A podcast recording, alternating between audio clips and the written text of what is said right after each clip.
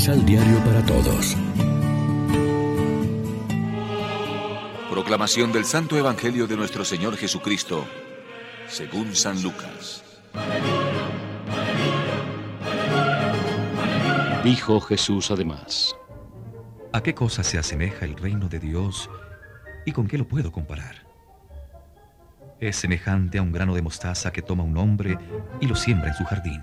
Crece, llega a ser arbusto y los pájaros del cielo se posan en sus ramas. Y dijo otra vez, ¿A qué cosa puedo comparar el reino de Dios? Es semejante a la levadura que toma una mujer y la mezcla con tres medidas de harina hasta que todo fermenta. Lección Divina Amigos, ¿qué tal? Hoy es martes 25 de octubre y a esta hora, como siempre, nos alimentamos con el pan de la palabra.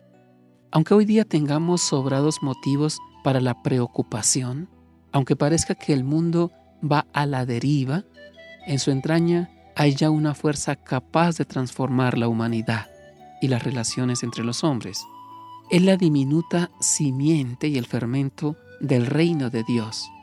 Esa semilla y ese fermento son Cristo resucitado, que en su misterio pascual de muerte y resurrección transforma desde dentro el curso de la historia humana. Puesto que el reinado de Dios está ya actuando aquí en el mundo, a pesar de los contratiempos y fracasos, no intentemos evadirnos de la realidad por mezquina y pobre que sea. Tanto la fe sin esperanza de algunos creyentes como la esperanza sin fe de los agnósticos, vistas desde la realidad luminosa del mensaje de Cristo sobre el reino, resultan igualmente alienantes y falsas, aunque por razones distintas.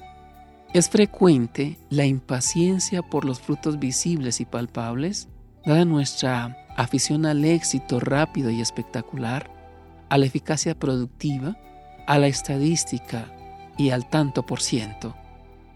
Impaciencia que aplicamos a todos los sectores de la vida, tanto eclesial y pastoral como familiar y educacional, lo mismo a los medios de difusión al servicio del Evangelio que a las obras sociales, igual a la catequesis que a los grupos de jóvenes, a la pastoral de los sacramentos que a las reuniones de oración y de vida ascendente o de la tercera edad.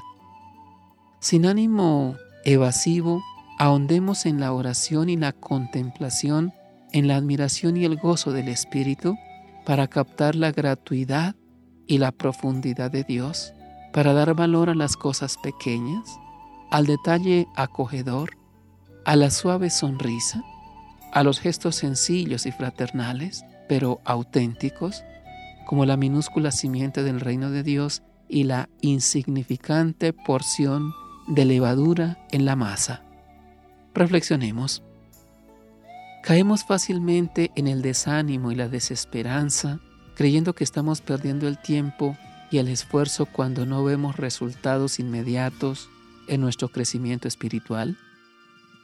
Oremos juntos. Jesús fue la semilla y el fermento del reino que, muriendo en el surco de la cruz, dio origen al hombre y al mundo nuevos de la resurrección. Concédenos, Señor, abrirnos a la gratuidad de tu amor, conocer tus secretos, mantenernos en la esperanza activa y saber esperar el día de tu manifestación gloriosa. Amén. María, Reina de los Apóstoles, ruega por nosotros.